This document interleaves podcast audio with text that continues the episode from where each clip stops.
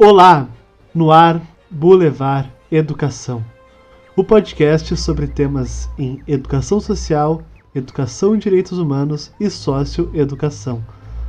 Produção Escola do CIAS. Apresentando a série Conversas em Direitos Humanos.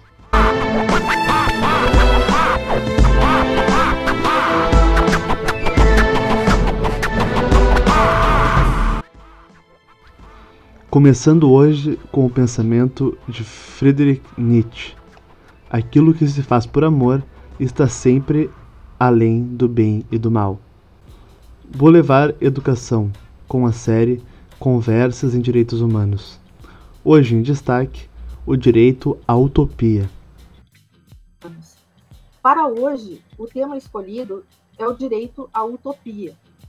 O que é interessante, porque a utopia ela não está associada como um direito, ela não está explicitamente em nenhum código, artigo ou mesmo em alguma constituição. A utopia, onde está a utopia? O que é a utopia? Para que serve a utopia? Ou para que ela não serve, já que a própria palavra designaria em princípio esse nenhum lugar. O que seria esse direito a nenhum lugar? Algo inatingível, algo ideal, algo perfeito, que, portanto, em tese, não existe. Então, essa utopia, que desde Thomas Moros, especialmente com o livro que cunhou esse termo, o navegador Rafael foi em busca dessa ilha paradisíaca, essa ilha imaginária, essa ilha do lugar nenhum. A utopia que se torna tema de ficção, os mais variados tipos de histórias, de contos, novelas, filmes, a utopia que estimulou e, e, e incentivou ideólogos, filósofos, defensores, ativistas a batalharem, a buscarem, a pensarem e idealizarem um mundo melhor, uma sociedade melhor. Essa utopia, que é um termo equívoco, que é um termo uh, que até hoje suscita as mais diferentes opiniões, é o tema de hoje a utopia mais diretamente relacionada a direitos humanos. Dino Silva é licenciado em Teologia pela Universidade Católica Portuguesa. É professor do quadro da Escola Secundária de Amares, em Braga, coordenador do projeto Menção Amares, que visa a experiência de voluntariado internacional, concretamente em Moçambique. É presidente da Comissão Justiça e Paz de Braga, Portugal. Realiza várias experiências na área do voluntariado internacional com organizações internacionais como o Alto Comissariado das Nações Unidas para os Refugiados, a Cruz Vermelha Internacional, Médicos do Mundo, Caritas Internacional, autor do livro Lugares e Instantes, com prefácio de Antônio Gutierrez, secretário-geral das Nações Unidas. Vamos agora saber o que Dino Silva pensa e faz quando o assunto é sobre utopia. Falar da utopia, quando eu vi esse tema, eu logo pensei, não é fácil uh, falar de utopia uh, quando nós uh, sabemos que sistematicamente estamos a violar os direitos humanos. Então, falar, por exemplo, de direitos humanos e falar de utopia é desde logo um, tema bem arrojado uh, e ao mesmo tempo muito, muito desafiante. Eu irei dividir os meus minutos em, em duas fases. Uma primeira fase de um enquadramento que eu quero dar e seguir uh, sobre aquilo que eu, que eu penso da utopia e os direitos humanos e depois trazendo uma realidade muito concreta, eh, que talvez seja a parte mais interessante, que é quando nas escolas ou nas universidades se pensa em realizar algum projeto, que fiz o desenvolvimento sustentável, por exemplo, uh, e que achamos que isso é uma utopia, que é impossível de realizar.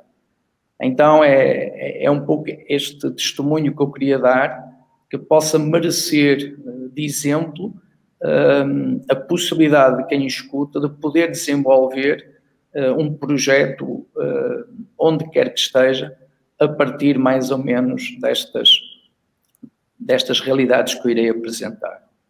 Começaria por dizer que Ernest Bloch, um, um grande autor, disse que as utopias têm o seu horário, têm o seu horário. As próprias concepções e desejos de uma vida e de uma sociedade uh, estão presentes desde sempre na, na, história da vida humana.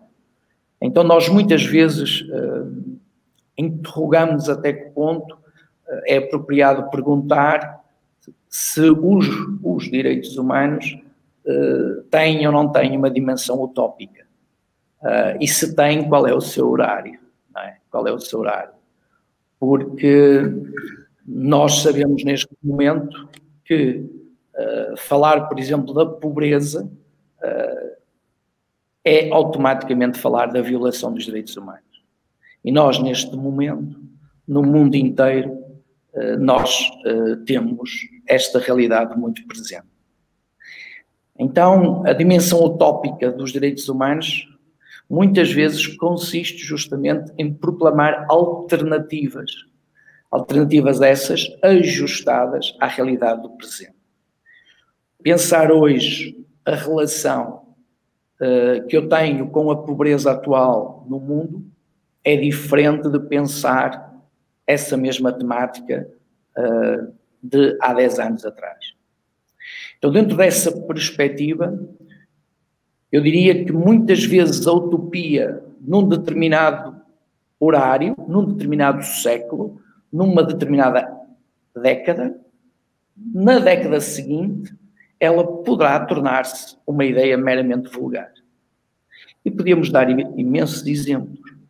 Uh, nós estamos muito melhores no mundo inteiro ao nível, por exemplo, das energias renováveis, nós estamos muito melhores uh, ao nível, por exemplo, do desenvolvimento da educação infantil e da educação ao nível, por exemplo, da mulher.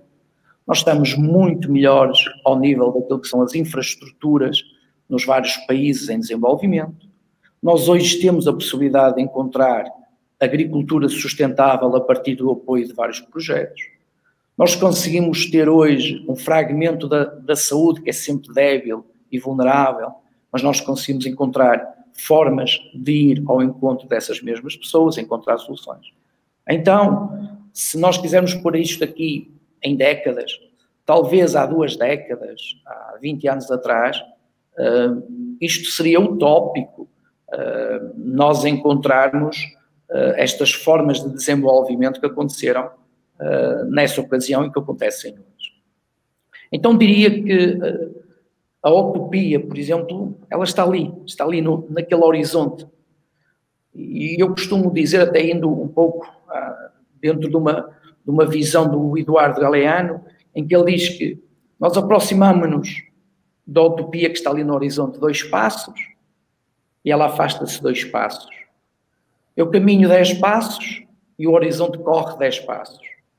Por mais que nós caminhemos, jamais conseguiremos alcançar. Então, para que serve a utopia? Diz ele.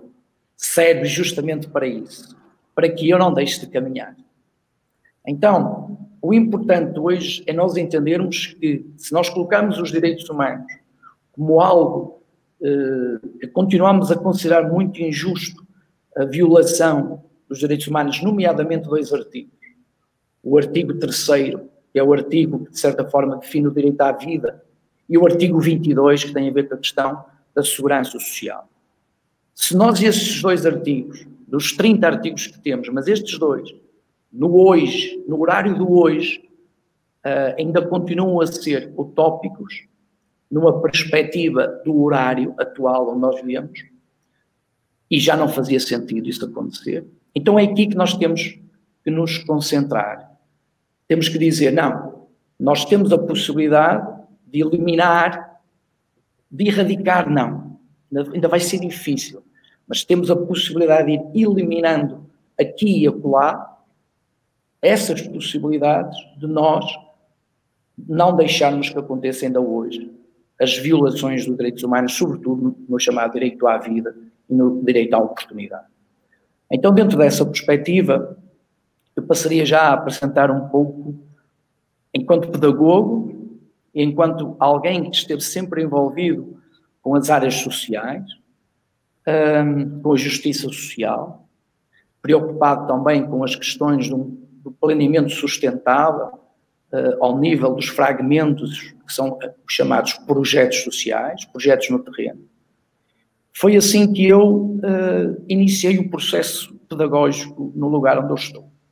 Eu trabalho numa escola pública, nos anos que nós aqui em Portugal chamamos o ensino secundário, uh, os três últimos anos antes do acesso à universidade. E, uh, ao tentar dialogar com os alunos sobre temas tão essenciais para as suas vidas particulares e, ao mesmo tempo, para lhes criar competências a nível da aprendizagem, daquilo que são os compromissos com a aprendizagem, eu sempre procurei uh, oferecer-lhes um pouco da minha experiência no terreno, ajustando-a com imagens, com testemunhos, com realidades, e depois fazer um paralelismo ou uma analogia àquilo que é a realidade pessoal de cada aluno.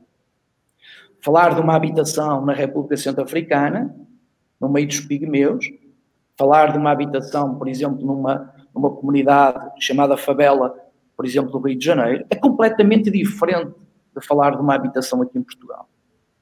Os próprios agregados familiares nossos, aqui em Portugal e na Europa, são completamente diferenciados de uma África, de uma América do Sul, de uma Ásia. Então, todas estas perspectivas, que para os alunos por vezes parecem utópicas, longínquas, distantes, elas não, elas estão aqui, elas estão no nosso horário, elas estão presentes. Então foi aqui que eu uh, ajudei os alunos a construírem uma identidade a partir de um tema muito importante para mim, é o tema do voluntariado.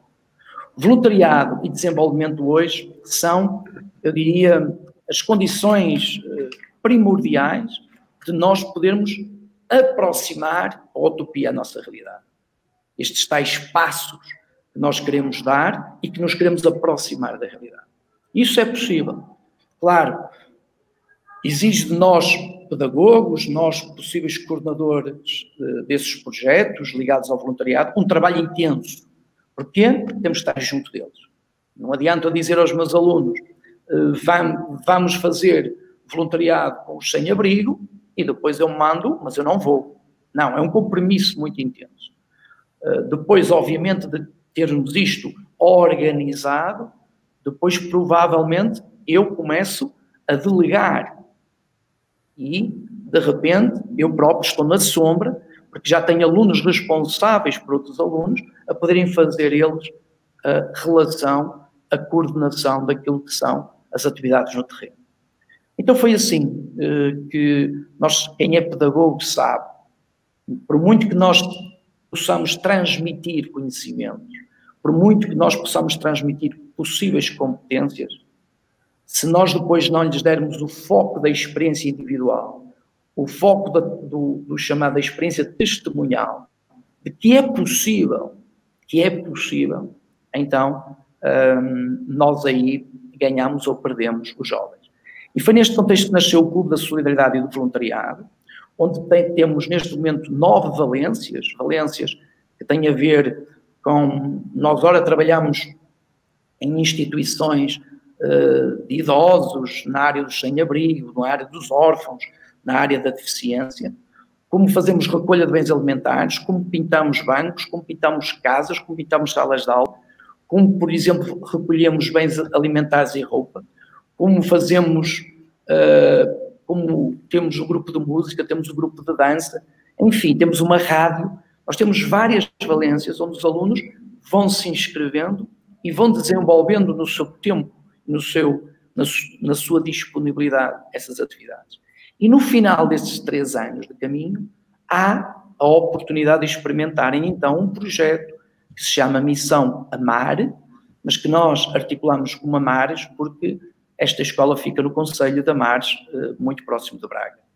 Então este projeto eh, visa, em primeiro lugar, demonstrar aos alunos de que não é utópico pensarmos que podemos criar, junto de uma realidade muito diferente da nossa, projetos como, por exemplo, a educação, como, por exemplo, o acolhimento de crianças, por exemplo, a questão de minimizar a situação da subnutrição, eh, desenvolver, por exemplo, hortas comunitárias na área da agricultura.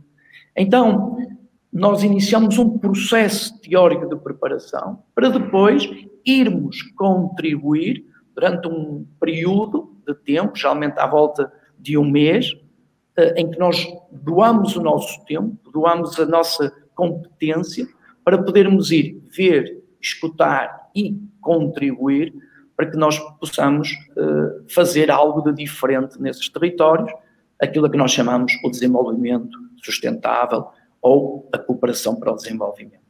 Então nós temos eh, esse projeto que tem tido um sucesso. Nos últimos, uh, infelizmente, no ano 2020 e este ano 2021, devido à pandemia, não foi possível uh, eu ter viajado com jovens. Eu fui, eu estive em Moçambique, ainda este ano já estive por três ocasiões, mas não consegui levar voluntários. No entanto, uh, até 2019, nós já fomos seis anos consecutivos com 22 voluntários. E o curioso deste projeto também, que acho que é rico, e é o, o, o que quis dizer com esta questão de que a utopia tem o seu horário, é que há muitos jovens que terminam o ensino secundário, portanto, o seu décimo secundário, e sentem que ainda não estão preparados para realizar a experiência no terreno. E vão para uma faculdade, terminam a faculdade e perguntam se agora poderiam fazer a experiência de voluntariado. Isto é uma, é uma riqueza brutal, na minha perspectiva. Porquê? Porque os alunos saíram da escola, eles saíram da escola, eles foram seguir o seu itinerário profissional, mas ficou-lhes alguma coisa desse passado em que eles querem contribuir 5, 6 anos depois. Então, eu já levei, por exemplo, comigo como voluntários duas médicas, portanto já formadas, dois enfermeiros, já levei pessoas ligadas à arquitetura, já levei uma pessoa ligada ao marketing, que não significa que depois lá tenham que trabalhar nessas áreas. Agora, obviamente, se eu tenho duas médicas, dois enfermeiros, eu vou rentabilizar as competências que têm para poder ajudar, sobretudo, na formação uh, do projeto ligado à saúde.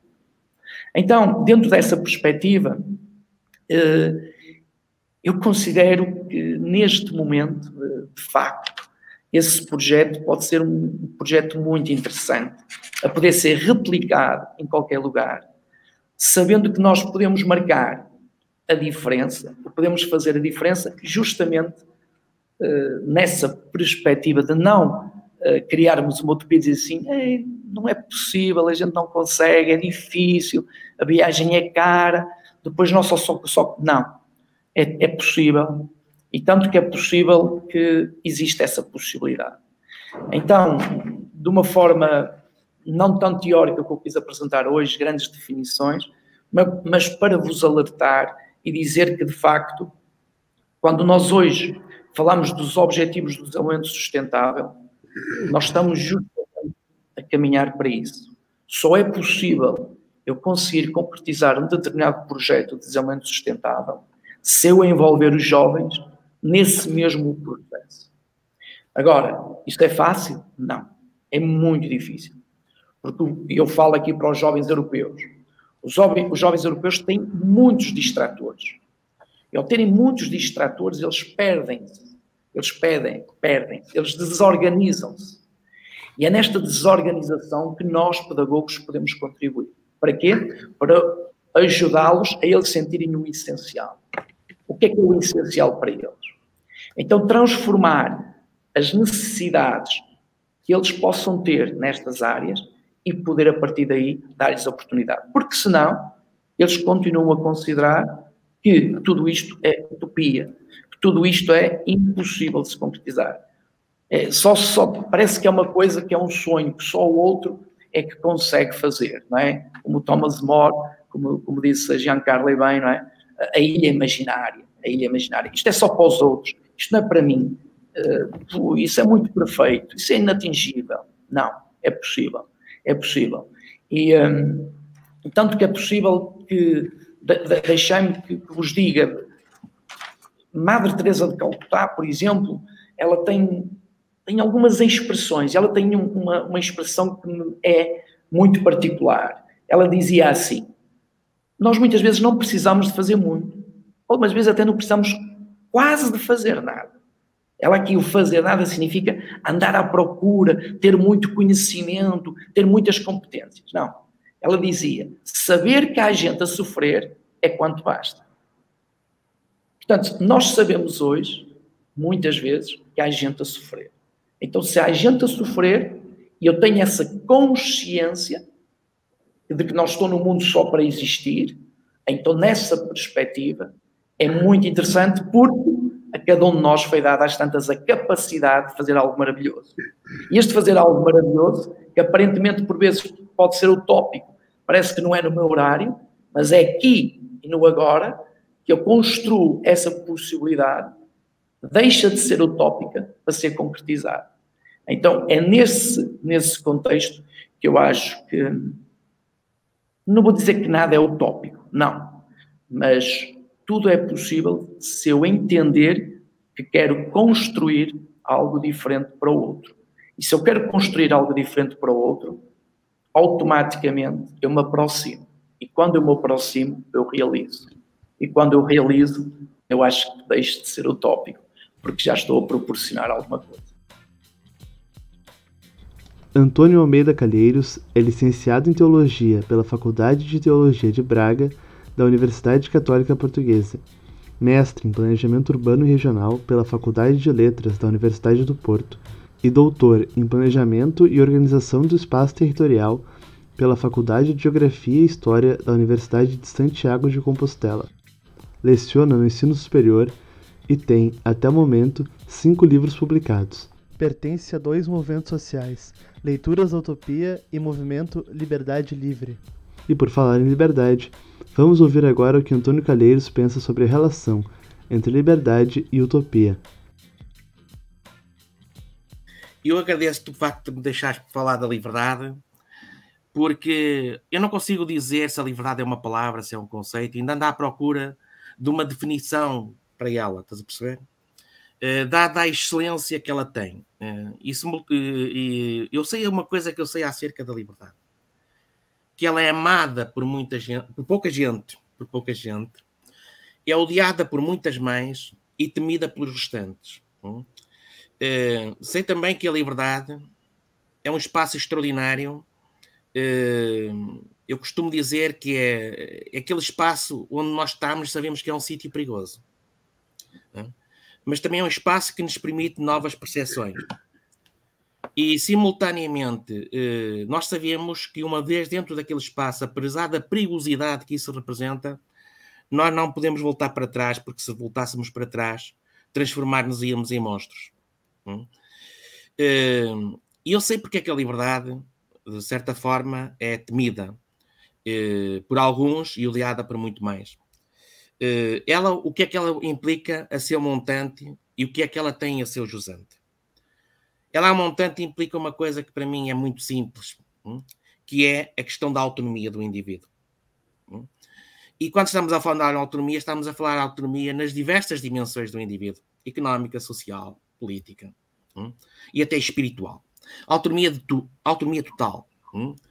Mas a liberdade não é um fim em si mesmo. A liberdade não é um fim em si mesmo. A liberdade completa-se na criatividade. E é por isso, eu vou ser um bocado polémico. Pá. Eu também não tenho problema de ser polémico, desde que seja enquadrado dentro destes valores. É, e incompreendido também não tenho qualquer tipo problema, de problema disso, desde que seja enquadrado dentro destes valores. Uh, a liberdade esgota-se na criatividade. E agora é que eu vou ser polémico. É por isso que eu não considero a religião das formas mais sublimes do pensamento humano. As formas mais sublimes do pensamento humano está na arte. Okay? Eu sei que isto é polémico. Hum? É, há uma coisa que eu sei também que a liberdade é, me dá. Dá-me um espaço é, do quase. E eu vou citar um poeta português que eu gosto muito, Mário Sá Carneiro. E eu, não, eu, eu, tenho isto mais ou menos de qual posso falhar uma ou outra palavra, mas o, o, a, o pensamento está lá. Que é o problema do quase. Ele dizia assim: um pouco mais de sol e, eu, e eu era brasa. Um pouco mais de azul e eu era além. Faltou-me apenas um golpe de asa, se ao menos permanecesse a quem. E, e esta situação para mim diz tudo. A alma para mim e, e a alma livre voa no quase, nesse quase, e não voa na arrogância da perfeição. A perfeição, pá, é um lugar que para mim é tenebroso. E eu descarto qualquer romantismo político, qualquer romantismo religioso, qualquer romantismo salvífico. A alma, para mim, está no quase. Hum? E, e o que é que essa liberdade muitas vezes me diz, e é onde é que eu vejo muitas vezes ser atacada. É, é bom que uma pessoa consiga desconstruir determinados conceitos que por aí existem. Uma pessoa a miúde, até nas conversas de café, vai vendo o mal disto tudo está na liberdade, cada um faz aquilo que quiser. Opa, todo, todo um conjunto de, de, de aberrações que uma, daquelas pessoas que opa, se prendem com as coisas mínimas, as coisas básicas do pensamento. É que a liberdade não é nada disso. As pessoas confundem, uma coisa que chama-se liberdade e livre-arbítrio.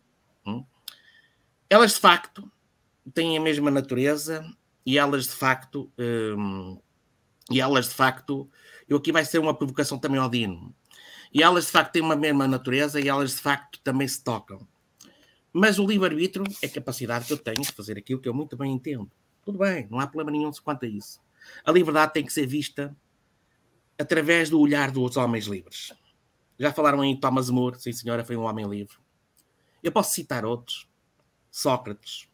Posso citar Gandhi, Luther King. Posso citar Jesus Cristo, também foi um homem livre. Hum?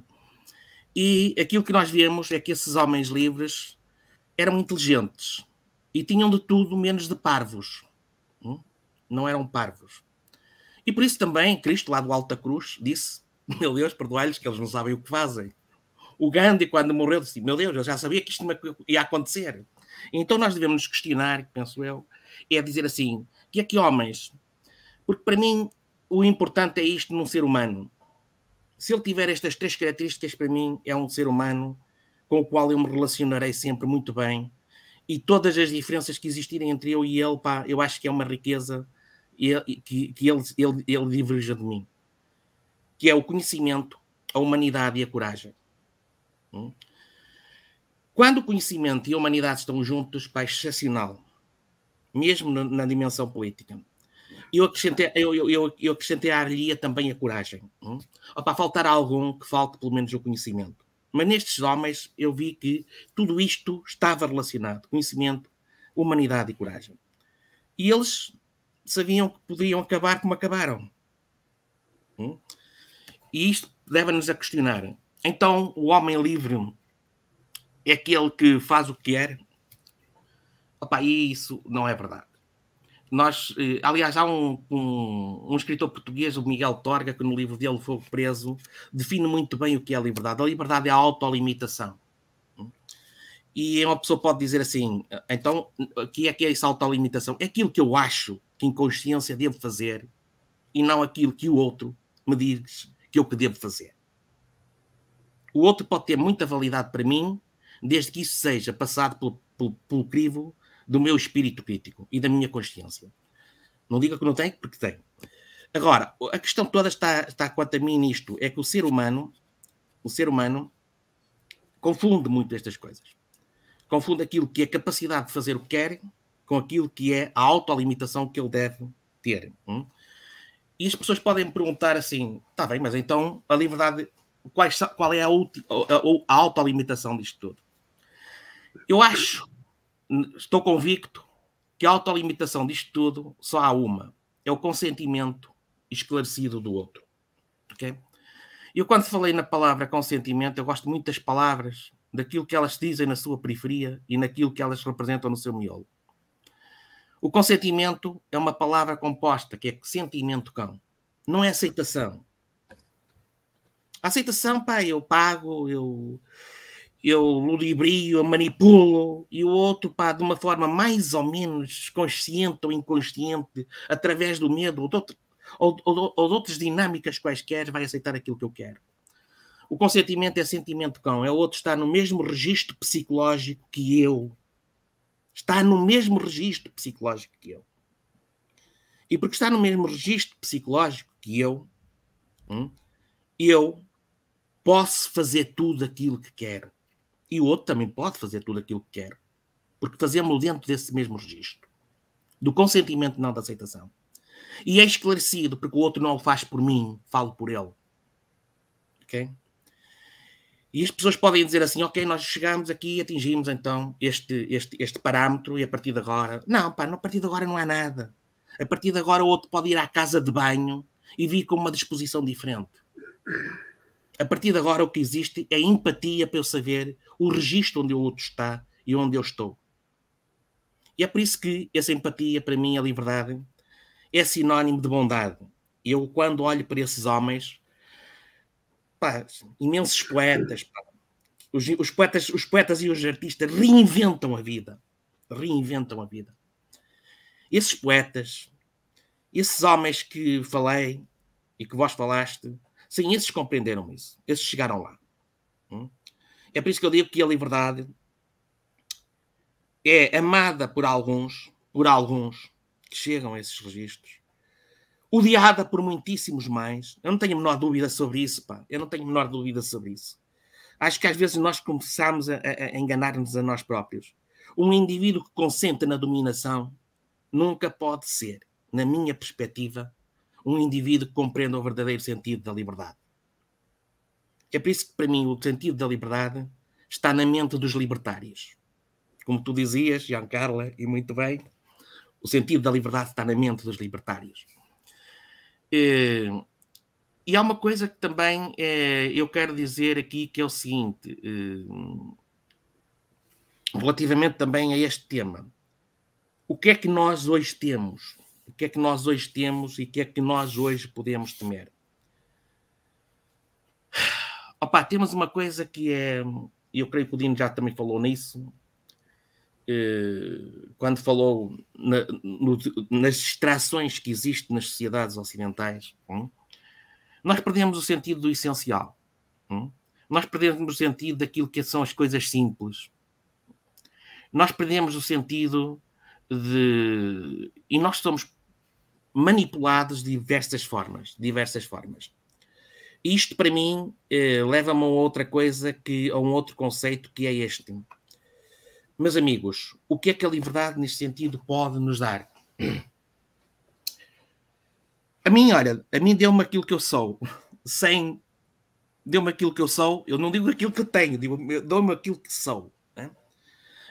Um, sem chão e sem paraquedas ok? Sem chão e sem paraquedas.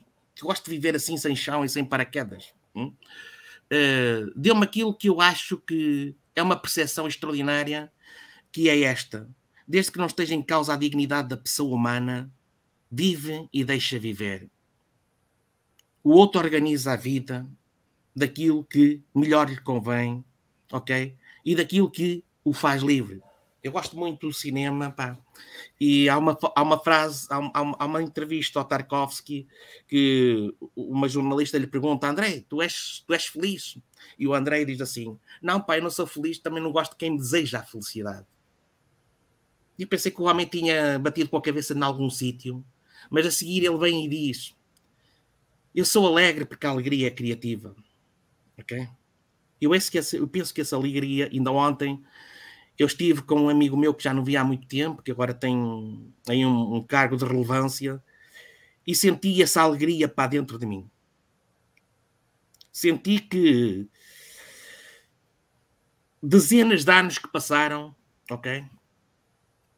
Uh, não, não, não foram votados ao esquecimento. Não foram votados ao esquecimento.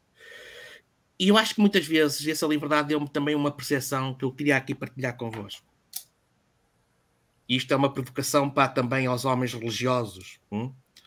Eu, quando fui de criança educado, diziam-me assim: porta-te bem que é bonito, porta-te bem que vais para o céu. Pá, isto era uma coisa espetacular, pá. extraordinária. Pá. E de um momento para o outro eu acordei no meio deste sonho e, e a liberdade talvez fosse ela que me dissesse: Calheiros, o que é que tu estás a fazer? Pá? Tu não viste que estes gajos aldrabaram toda a vida? Tu não viste que estes gajos aldrabaram toda a vida? Tu vais te portar bem para ser bonito, vais portar bem para que a sociedade te aceite. Que é isto? E por acaso é engraçado porque eu depois de, destas percepções acabei de ler um livro de Raul Van Eyck sobre os direitos humanos e ele também falava lá numa coisa extraordinária, pá. Eu não sei se tenho muito tempo, porque eu, quando eu tinha muita coisa a falar. Ele fala uma coisa extraordinária, que é os direitos humanos é a utopia do homem moderno. A utopia não, o, o ópio do homem moderno. E eu cheguei lá à conclusão que ele tinha razão. Porque o homem precisa de deuses. Inicialmente vivemos sobre o mundo da religião, que nos procurava levar para o céu mesmo queimando-nos em fogueiras.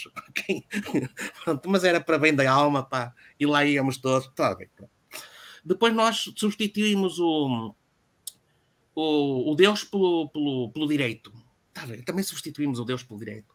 Agora substituímos o Deus pelo mercado. Eh, o homem precisa sempre de um Deus, pá. Impossível, pá. Eu às vezes pergunto-me a mim, quando é que o homem substitui Deus pela liberdade? Porque ela para mim constituía uma religião. Para mim constituía uma religião. E a liberdade disse-me uma coisa muito engraçada e que vai também de encontro àquilo que é o pensamento de Raul Vanega. Opá, esquece, tu não vais, não vais, vais, vais deixar de procurar o, o estético na confluência do ético. Vais fazer ao contrário. Tu vais fazer o, vais procurar o ético na confluência do estético. O que for bom, pá, será dentro daquilo que for o belo daquilo em que tu, como indivíduo autónomo, podes viver, vivenciar em liberdade. E daquilo que também, vivenciando em liberdade, podes aportar para aquilo que é criatividade. Esquece-te do ético, pá. Já há ético a mais, já há moral a mais. Vive e dimensiona o estético. E procura no estético essa confluência do ético. E, e só queria reportar-me um pouco também aos momentos em que nós vivemos e os momentos em que nós vivemos pá, uh, têm a ver com uma coisa que eu chamo o poder. Eu não tenho a menor dúvida sobre o poder e a vivência que eu tenho também da vida me diz isso. O poder contamina as relações humanas. Hum? E eu olho para o poder e o poder tem provocado mais mortes que todas as doenças juntas, ok? Todas as maladias juntas, ok? E aquilo que eu vejo neste momento nos homens do poder é uma inversão completa, sobretudo daquilo que são as democracias. Eu costumo dizer hum, que a democracia é uma porcaria, hum, mas de todos os regimes políticos é infinitamente o melhor deles todos, porque permite algum controle, algum controle sobre o poder. E é isso que eu queria também dizer, que é o seguinte, a única coisa que nos pode salvar é a liberdade. A liberdade permite-nos estabelecer um, um espírito crítico, eh, estabelecer um espírito crítico, permite-nos também lutarmos por aquilo que são as nossas autonomias, contra as manipulações hum, e simultaneamente questionar. E hoje mais que nunca a liberdade é necessária e também hoje mais que nunca os poderes afrontam essas mesmas liberdades das pessoas. Hum? E queria também chamar a atenção àquilo que passa-se neste momento na Bielorrússia, em que pegaram num povo que é um povo que eu muito admiro, que é o povo curdo, e eh, fizeram deles, retiraram-lhes o dinheiro por vistos e fizeram deles armas de arremesso num jogo político e num jogo de poder. Bom, e com isto termino, está bem? Na sequência, ouviremos as reflexões críticas sobre utopia na perspectiva de Thomas Kesterling, filósofo e espeleólogo suíço aposentado. Thomas Kesterling é pós-doutor em filosofia pela Universidade Livre de Berlim, foi professor de filosofia em vários países, Alemanha, Suíça, Colômbia, El Salvador, Índia, Moçambique e em vários estados do Brasil. Tem livros publicados sobre psicologia genética em G. Piaget, dialética em Hegel, ética e sua aplicação na economia, ecologia, educação, no ensino e na política. Seus livros traduzidos em português são G. Piaget e Ética, Política e Desenvolvimento Humano, Justiça na Era da Globalização, ambos pela editora da Universidade de Caxias do Sul. Foi palestrante convidado no curso de especialização Ética e Direitos Humanos na Faculdade de Educação da URGS, falando sobre ética e direitos humanos. Eu estudei um pouco o que é uma utopia. Eu que, uh, no primeiro momento, queria uh, resumir um pouco uh, eh, algo sobre esse tema. E depois eu vou passar na questão da distopia, nós não falamos ainda da distopia, há um contraste entre utopia e distopia. E a Giancarla me pediu entrar em questões éticas, então, na segunda parte, eu vou um, fazer algumas deliberações um, na questão, nas questões éticas. Bom, Giancarlo já mencionou que o conceito de utopia provém do título de um, um tipo de novela de Thomas Morris, um inglês. Uh, o livro foi publicado em 1516, quer dizer, há 500 anos.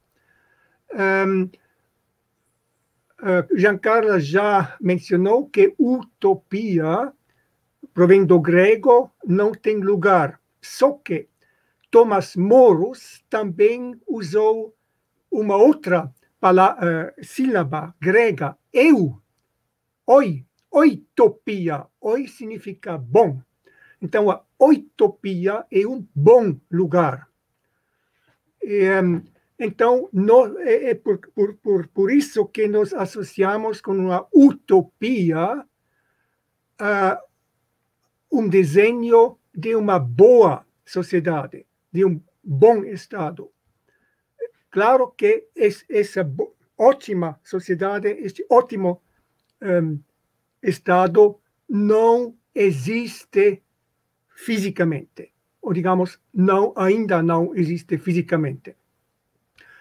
Um, o conceito de utopia, a partir da obra de Thomas More, foi usada eh, em seguidas vezes Tommaso Campanelli escreveu uma Civitas Solis, uh, 1602, etc.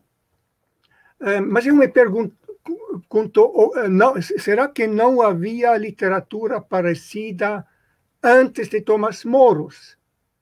Mas sim, havia. Platão, por exemplo, já escreveu um livro sobre a res pública no quarto século antes de Cristo. Uh, e o Santo Agostinho escreveu um livro sobre a eh, Civitas Dei no quinto século depois de Cristo. Então, uh, a utopia já existia antes do conceito de utopia.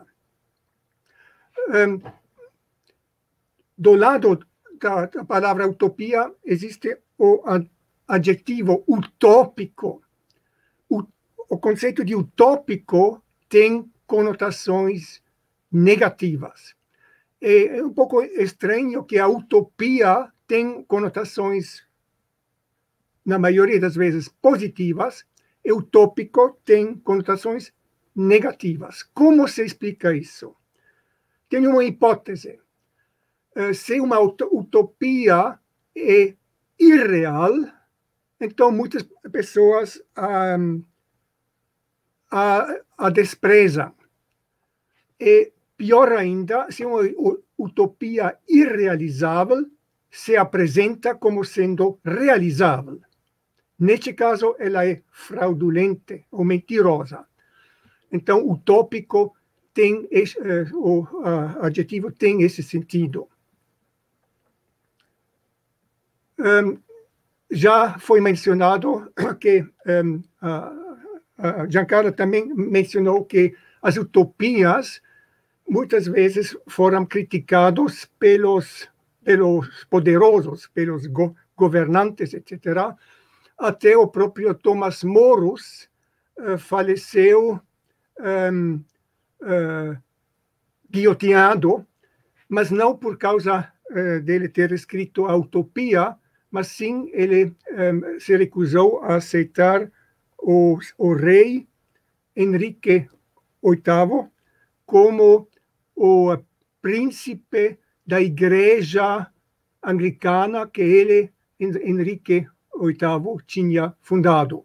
Então, Thomas More se negou a, a, a aceitar isso e foi decapitado por, por causa disso. Um, eu brevemente quero um, falar sobre outros tipos de literatura, literatura oral também, que tem alguma coisa a ver com utopia. Mitos, epopeias e contos de fadas. Um, uma utopia não é um mito, mas tem, tem parentescas. O que, é um mito? Uh, a utopia, como um mito, tem um, uma orientação, digamos, coletiva, enquanto que um conto de fada tem muito mais uma orientação individual a um grupo pequeno de pessoas, eh, não ao Estado, normalmente ou contos de fadas podem falar também de animais, os, um, enquanto que os mitos e as, um, as utopias visam o coletivo em geral, um estado de, do coletivo em geral, organização coletiva, etc. Mas a maioria dos mitos um, são removidos, uh, não, desculpe, dos mitos um, uh, visam o passado, eh, enquanto que as utopias visam mais o futuro. E claro, com isso as utopias também falam do presente. Mas os, os mitos, as fontes dos mitos são o passado. E no caso dos contos de fadas, eu diria que eles nem visam o passado nem o futuro, eles simplesmente são removidos do tempo, são intemporais. Então, eu penso que a utopia tem a ver com uma noção do futuro coletivo em geral. Mas uma utopia nem, apesar do fato de que utopia deveria ser uma utopia, um bom lugar, ela nem sempre é um lugar completamente ideal. Muitas utopias da história mostraram uma sociedade com ordem hierárquica. No topo da, da sociedade, os intelectuais, os padres, filósofos, por exemplo, na, no sistema dos castes na Índia. E, no fundo, é o povo inculto. Então, para citar Antônio, o, no, no topo as pessoas têm poder e liberdade, e no fundo, as pessoas não têm nem poder, nem muita liberdade. E no meio, nós temos os soldados, os comerciantes, os artesãos. Mas é interessante que as uh, famosas utopias dos últimos séculos não são uh, desenhos de sociedades democráticas. São todas uh, sociedades hierárquicas. Bom, tem, tem, eles têm outras uh, coisas que, que nós hoje não aceitaríamos mais. Um exemplo do, da utopia de Thomas Morus, ele disse que nesta ilha uh, onde ele estabelece o Estado, a população deve crescer mas se ela se cresce demasiadamente, uh, o, o, povo, um, a sociedade deve colonizar um novo continente e subjugar a população nativa, a não ser que ela uh, se torne um, disposta a se juntar à cultura da, da, da sociedade utópica. Então, nós temos colonização e subjugação como elementos dessa sociedade que foi a primeira utópica. Bom, eu já passei quase no conceito de distopia. Uh, o conceito de distopia ocorreu só no século XX com pelo menos três livros famosos que são distópias. Primeiro, Aldous Huxley, Brave New World, publicado em 39. Uh, neste livro, Huxley descreve como as pessoas tomam pílulas e narcóticos uh, que, uh, se, que, que, fazem com que as pessoas se, se sentem bem-humorados. E assim eles se submetem voluntariamente aos ditames do seu governo. Entre parênteses, hoje isso me, me lembra um pouco as sociedades modernas. Nossas pílulas e narcóticos são as um, as redes sociais e a internet, eh, toda a diversão que provém da, das tecnologias um, eletrônicas. Uh, eles são até mais fortes do que os narcóticos e pílulas em Huxley, pois nós até nos submetemos voluntariamente ao monitoramento por qualquer órgão que tenha tecnologia de, de nos vigiar. Uma segunda distopia é do George Orwell, o título é 1984, porque este livro foi escrito em 1948, então ele virou as um, cifras. George Orwell eh, descreve um estado de eh, vigilância que aterroriza seus cidadãos. O medo é a cola que mantém a sociedade unida.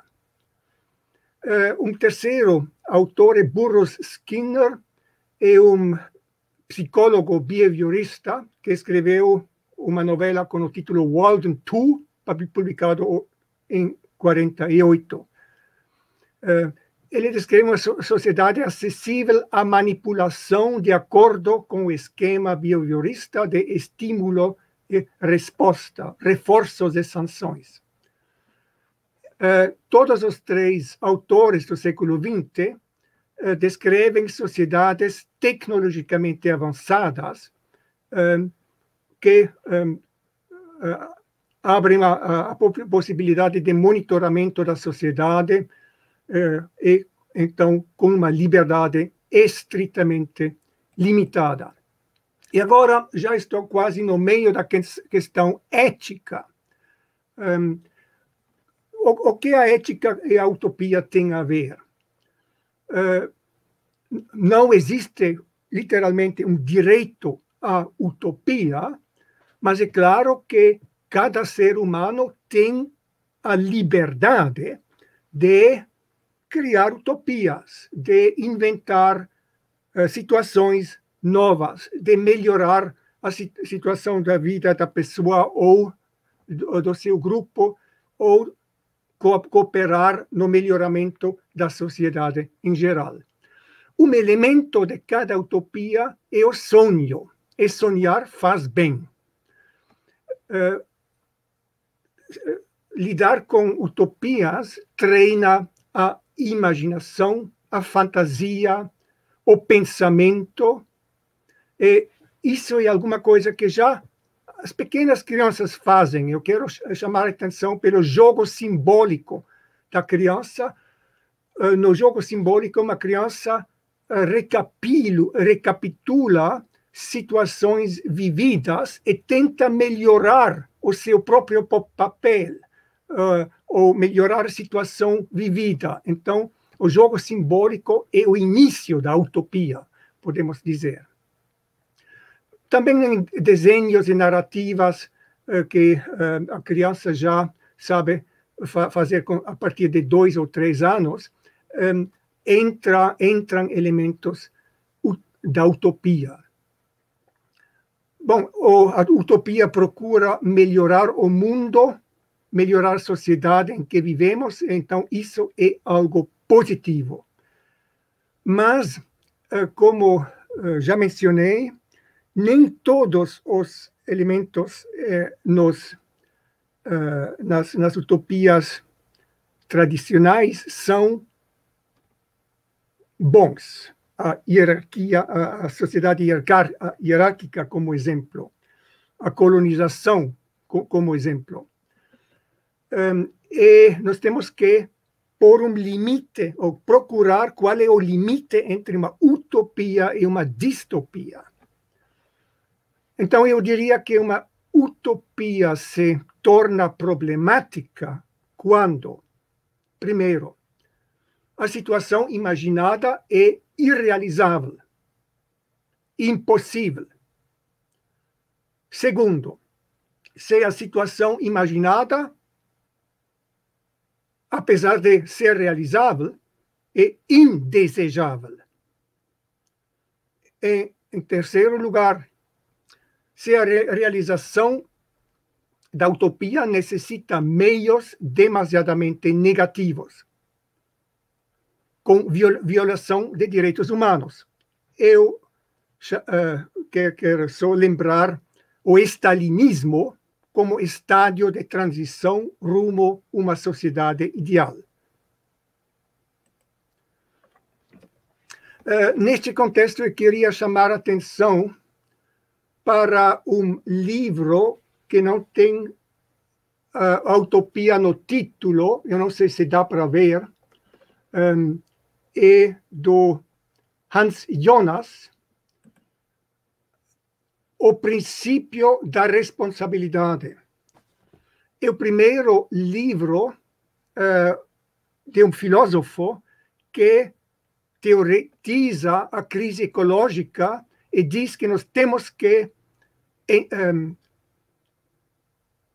estender a nossa ética também uh, um, sobre as questões da natureza.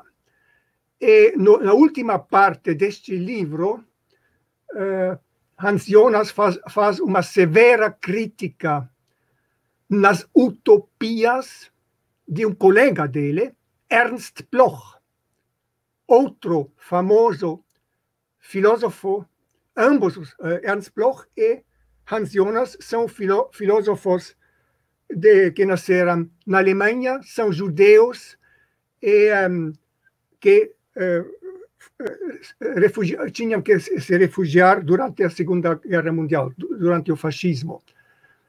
Um, Ernst Bloch é marxista, era marxista e um fã da tecnologia e a utopia que uh, Ernst Bloch de, desenha num livro cujo título é O Princípio da Esperança.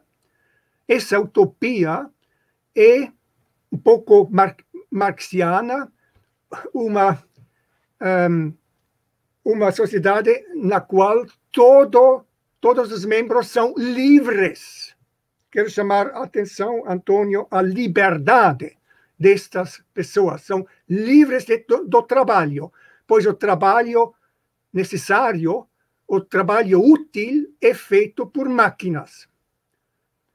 As pessoas estão livres de estresse, pois o tudo necessário já é automaticamente feito pelas máquinas.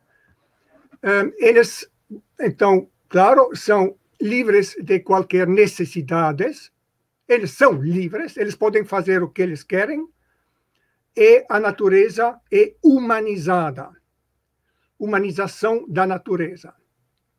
Agora, Hans Jonas critica esta utopia. Eu acho que vale a pena estudar essa crítica para tirar conclusões disso. Um, Hans Jonas critica a ideia da liberdade do trabalho. Ele diz que se uh, toda a nossa vida é ociosa. Então, a ociosidade permanente perde nosso interesse, ela torna-se entediante. E se falta qualquer estresse, qualquer desafio, então a vida se torna enfadonha. E ele, ele imagina uma, uma sociedade em que qualquer pessoa só eh, segue seus hobbies.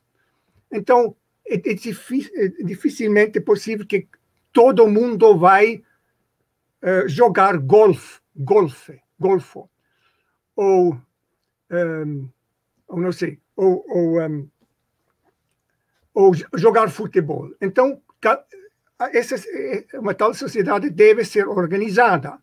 Então, é preciso ou de um governo, ou se nós negamos um governo, Ernst Bloch fala dos, dos professores. Os professores têm que, são os responsáveis para determinar quem poder uh, jogar golfe, ou quem, quem vai escalar nas, nas, nas, nas pedras, quem poder se, eh, exercer a espeleologia, etc, etc. Um, mas se não, não tem mais, se, se não se vê mais nenhuma necessidade, nenhuma utilidade dessas, eh, dessas atividades, então qualquer regra, qualquer ordem um, imposta pelas, pelos professores vai ser negada. As pessoas não eh, se, se negam a obedecer a regras que não parecem ser úteis e necessárias. Então, se não há, necess... Eh, se, se não há mais necessidades, a própria liberdade uh, perde seu sentido. A liberdade sempre tem suas fronteiras, a minha liberdade tem suas, seus limites nas suas liberdades, por exemplo.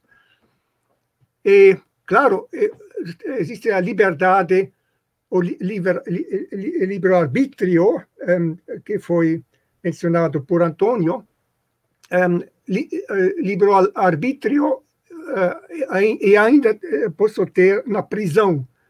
Só que eu não posso realizar aquilo que eu penso na prisão, então o que falta na prisão é a liberdade da, da ação. Liberdade de decisão é mais fácil, liberdade de ação é, pode ser impedida. Mas se não, se nós não conhecemos o contraste, a necessidade, nós não valorizamos a liberdade e a vida perde perde o, o, interesse.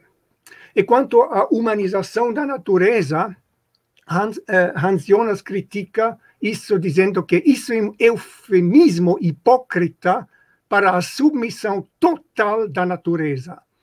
Ele um, lembra as monoculturas uh, com, com pesticidas ou as fábricas de carne que torturam os animais.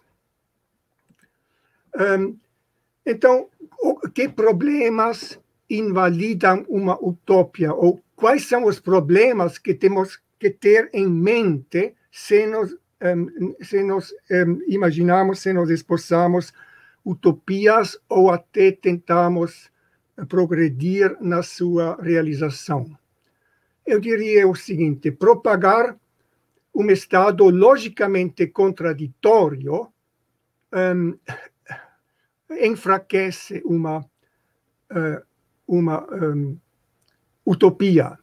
Por exemplo, um mundo sem necessidades, como no, no exemplo de Ernst Bloch, isso seria uma, uma utopia fraca.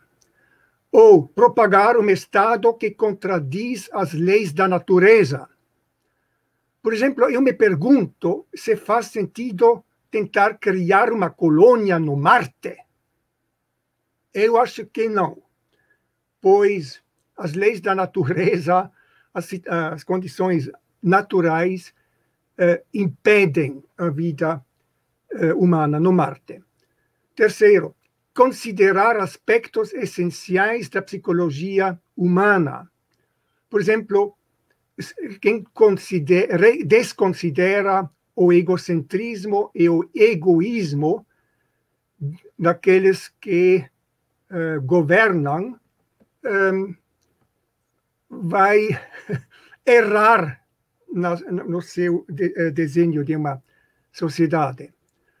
Uma utopia cuja realização requer violações maciças dos direitos humanos, uma tal utopia também deve ser negada os fins nem sempre justificam os meios. É uma utopia que quer retornar a um estado cultural anterior. Vai, com pouco, vai suceder com pouca probabilidade. Com pouca tecnologia, se, se nós, nós renunciamos a, a, a, boas partes da tecnologia, então nós vamos ter dificuldades de sobreviver. Com pouca tecnologia se sustenta apenas uma pequena fração da população atual. No entanto, por outro lado, devemos estar conscientes do perigo de que nos, nos tornar, tor, tornamos dependentes de tecnologias cada vez mais sofisticadas. E essa dependência que assim criamos um, é um risco de ficar preso em armadilhas. Bom, talvez eu vou terminar aqui. Um, um, a questão que eu, que eu vou deixar aberto no, no momento é, então, quais, quais utopias são boas? Quais utopias sobram? Eu estou vivendo nessas sociedades há várias décadas, eu vejo uh, mudanças rápidas eu tenho a suspeita que a, a educação não melhorou nos últimos, nas últimas décadas.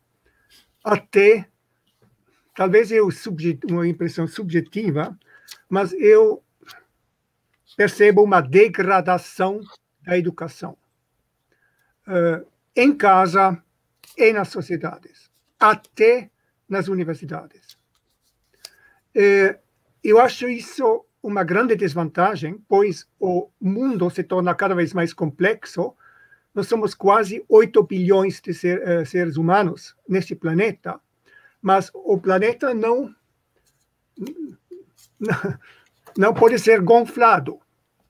Então, nós temos que nos limitar cada vez mais, cada um tem que se limitar cada vez mais, nós temos que negociar soluções cada vez mais e isso necessita cada vez mais, ou, ou, pelo menos não, isso, isso não aguenta uma degradação um, da intelectualidade, do pensamento, etc., da ética. Eu também acho que a ética não é muito avançada. Uh, eu tenho a impressão, por exemplo, Aristóteles que de desenvolveu há mais de dois mil anos uma ética das atitudes, atitudes bem vistas. Hoje quase nem se, se, se fala mais disso. Adam Smith, há 300 anos atrás, desenvolveu uma ética na qual ele, um, ele reflecta, uh, fez uma reflexão sobre como lidamos com nossas uh, emoções e com as emoções do, do, do outro, a empatia. É uma maravilhosa ética, mas quem a conhece ainda? Kant conheceu o conceito de respeito. Ele diz respeito à lei, mas em princípio é o respeito da outra pessoa, da autonomia da outra pessoa. Uh, Antônio já falou da autonomia liberdade e autonomia. Isso é essencial. E outro lado essencial é a autonomia da outra pessoa, o meu respeito pela autonomia do outro. Eu, eu, eu espero que a outra pessoa respeite minha autonomia. E o problema do poder, que Antônio resumiu antes, no, na, nos meus olhos, é que o poder é abusado quando falta o respeito um, quanto mais poder alguém tem, tanto mais responsabilidade ele tem. Ele pode abusar da sua responsabilidade, o, o que é muito comum hoje. Olha, sabe, eu indaguei um, um escândalo no Moçambique, no qual o segundo maior banco da Suíça está envolvido.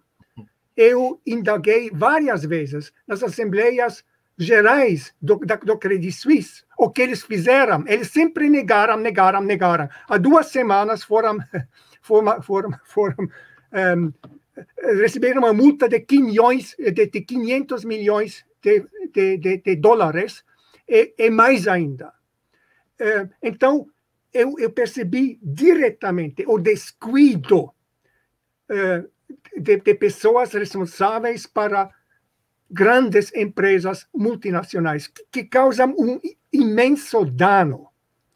Eu, eu estou convicto, se nós não considerarmos mais seriamente o que é ética, quais são as regras e por que nós necessitamos determinadas regras que não mudaram tanto durante os séculos. Respeito sempre era, era importante. Um, a, a ideia da liberdade sempre era, era importante. Um, a coragem, coragem civil sempre era importante. Humor também, etc. E, e na China é a mesma coisa. Eu discuti na Índia, na África, no, no, na América Latina, na Europa, sobre as emoções. Eu percebo que as emoções são as mesmas. Às vezes, os contextos onde se, se mostra emoções são diferentes, etc. Mas isso tudo não está mais sendo estudado.